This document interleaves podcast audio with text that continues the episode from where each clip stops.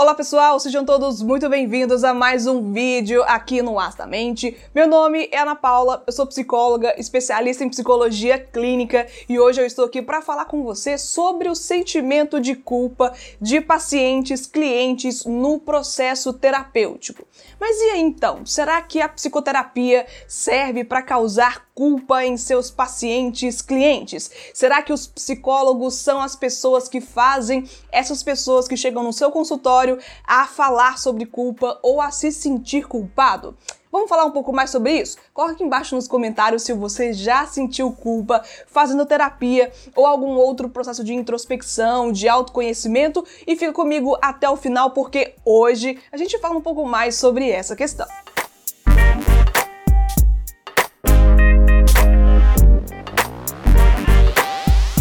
Eita sentimentozinho desagradável que é esse de sentir culpa ou remorso por uma coisa, na é verdade? Quem nunca se sentiu assim por alguma questão na vida própria ou então na vida de outras pessoas que a gente acha ou tem certeza que causou alguma coisa para alguém? E hoje eu sempre trago para vocês aqui alguns comentários, perguntas que me aparecem pelo meu Instagram, mas dessa vez foi um comentário que eu recebi aqui no canal de uma pessoa falando que depois que começou a fazer terapia, começou a se sentir culpada culpado. E até com um comentário bastante pontual, assim, bastante peculiar, descrevendo essa culpa como se fosse uma responsabilidade ou como se fosse algo que a terapia ou o psicólogo tivesse criado para ele aqui nesse comentário que eu recebi. Então, será que a psicoterapia ela trabalha com o sentimento de causar culpa para seus pacientes, para os clientes dos psicólogos?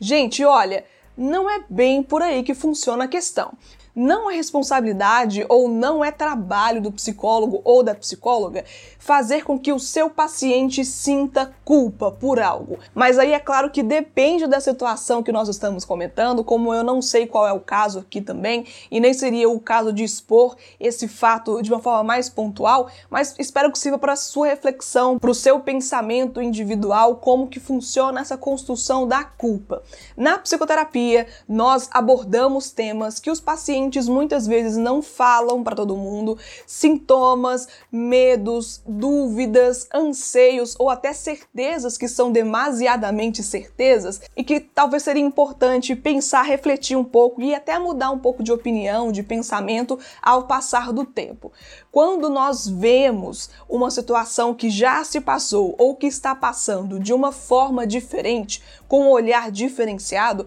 pode ser que aquilo que a gente sente hoje não seja a mesma coisa que a gente vai sentir depois de ter uma nova percepção por uma coisa velha, por uma coisa antiga ou que já é de costume, já é normal pra gente. O sentimento de culpa não é causado pela psicoterapia ou pelo psicólogo, ou pelo menos não deveria. É claro que que o processo de pensamento, de reflexão, de autoconhecimento, de avaliação, ele sugere que as coisas vão se mudando aos poucos, porque são outras percepções, é uma outra pessoa que está ali te ajudando a pensar sobre as coisas, são perguntas que muitas vezes você nunca se fez. Então essa culpa, ela é quase um resultado de alguma coisa que já vinha acontecendo antes. Então, se já vinha acontecendo antes, se já tem um cenário, se já tem todo um universo criado com essas circunstâncias, com pessoas, todo um cenário aí já movimentado, quem vai ser o psicólogo ou a psicóloga para jogar essa culpa em você? Agora, se por algum acaso o psicólogo ou a psicóloga for pontual, for até agressivo demais nas palavras, dizendo diretamente que a culpa é sua, que você tem que se responsabilizar pelas coisas, também depende bastante, porque tem gente que tem dificuldade mesmo em assumir as coisas, em conseguir se ver como um sujeito que faz algumas coisas acontecerem que nem sempre é tão dependente assim, que só observa e que não tem responsabilidade com basicamente nada que faz. É também trabalho da psicoterapia te envolver com as suas responsabilidades, te mostrar as suas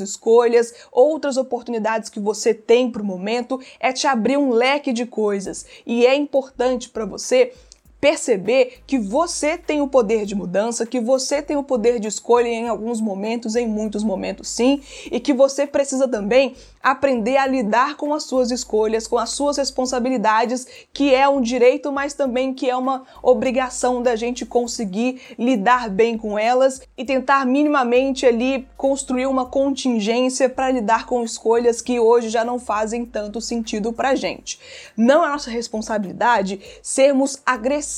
no sentido de demonstrar essa culpa para te causar sofrimento. Mas a psicoterapia, gente, às vezes ela é bastante conflitiva. Mostra algumas coisas que a gente não queria ver, entra em assuntos que a gente nem queria tocar, mas que tá indo e voltando porque tem um sentido de ser. É importante você avaliar esse incômodo da culpa que você sente, se é algo que é realmente que foi jogado pelo seu psicólogo ou pela sua psicóloga sem responsabilidade, sem nenhuma motivação técnica ou metodológica, se não tem nada nada a ver que isso foi simplesmente uma culpa jogada para você e lide com isso aí da sua maneira, ou se foi um movimento de construção, um movimento de interpelação que às vezes é necessário quando você tá ali meio que intrucado e não consegue perceber uma coisa, talvez naturalmente, se é que eu posso dizer assim. E eu já falei aqui algumas vezes no canal que é muito comum pacientes, clientes se sentirem é, desconfortáveis ou se sentirem até mal com uma interpretação, com uma posição do psicólogo, da psicóloga. Por isso que é importante nós psicólogos sempre estarmos abertos a ouvir o paciente. Se você se sentiu confrontado, se foi ruim para você, se você se sentiu desconfortável ou até se for bom, leva para terapia, conversa com o psicólogo, com a psicóloga, porque isso pode ser um novo objeto de estudo, de pensamento, de reflexão que vai te ajudar ainda mais a identificar esses sentimentos e a lidar com eles. Pense nisso como uma forma de mudança, pense nisso como uma provocação para o seu próprio desenvolvimento pessoal. E não simplesmente como um confronto ou um momento de conflito com quem te atende, porque pode ser, gente, que esse sentimento que você tem agora não está diretamente ligado para o seu terapeuta ou para a sua terapeuta. Pode ser um sentimento que você está meio que colocando ali com o rostinho do seu psicólogo ou da sua psicóloga, mas que por trás tem um tanto de simbolismo, um tanto de significação, que se ficar por isso mesmo, você pode perder esse conteúdo e aí passa batido e fica como, ok, é raiva do psicólogo, é raiva da psicóloga, ela é uma pessoa malvada, malvado e fez isso, eu não gostei, e fica só nisso e não te ajuda em nada. Esses sentimentos de confronto, de conflito, de desconforto também fazem parte da psicoterapia e podem te ajudar demais, mais até do que os conteúdos bons, que os sentimentos bons que soam para você você durante o processo terapêutico. E aí, é claro também que vai mudar bastante de como esse psicólogo, essa psicóloga conduz essa terapia, conduz as sessões. Cada um tem o seu jeito particular, cada um tem a sua forma de trabalho, que vai depender também da metodologia aplicada, de qual que é a abordagem que utiliza, qual que é o entendimento de sujeito, tudo isso vai depender. Então, não é porque você esteve com um psicólogo ou uma psicóloga que foi bastante de conflito, que era uma pessoa que te perguntava bastante, tipo aqueles memes que as pessoas às vezes falam, né, que os psicólogos dão na cara dos seus pacientes. Eu entendo que é uma forma até de brincadeira de falar sobre isso, mas por trás existe aí uma simplificação de que a psicoterapia é um processo que joga para você, na sua cara, por exemplo, algumas verdades que não são tão gostosas assim e que você mesmo que sabe, ainda assim insiste em colocar para debaixo do tapete para não lidar com elas. Sim, saber de coisas é desagradável em alguns momentos, mas o processo em si só pode te fazer bem e por mais que seja ruim, por mais que seja desagradável, eu acho que é melhor saber das coisas como elas são de fato do que viver escondendo, viver negando e passando pela vida de uma forma muito despretensiosa e sem entrar em contato com os fatos de verdade, aquilo que faz sentido para você. Eu espero que esse vídeo, que essa discussão tenha feito sentido para você. Se sim, deixa aqui embaixo nos comentários, gente, compartilha aqui as suas vivências, experiências que vocês já passaram e que podem ajudar ainda mais pessoas que vão chegar aqui depois de você, porque eu sempre conto com a sua participação. Sem vocês, o canal não seria nada e sem vocês o meu trabalho também nem faria sentido. Então participe, compartilhe esse conteúdo se você lembrou de alguém, deixa o like se você gostou de fato desse conteúdo, porque outras pessoas também também vão chegar aqui através das suas interações aqui nesse vídeo e nos outros também. E muito obrigada para vocês que ficam até o final, que prestigiam o conteúdo, que isso me deixa muito, mas muito feliz também. Muito obrigada e até o próximo conteúdo aqui no Aço da Mente. Tchau, pessoal!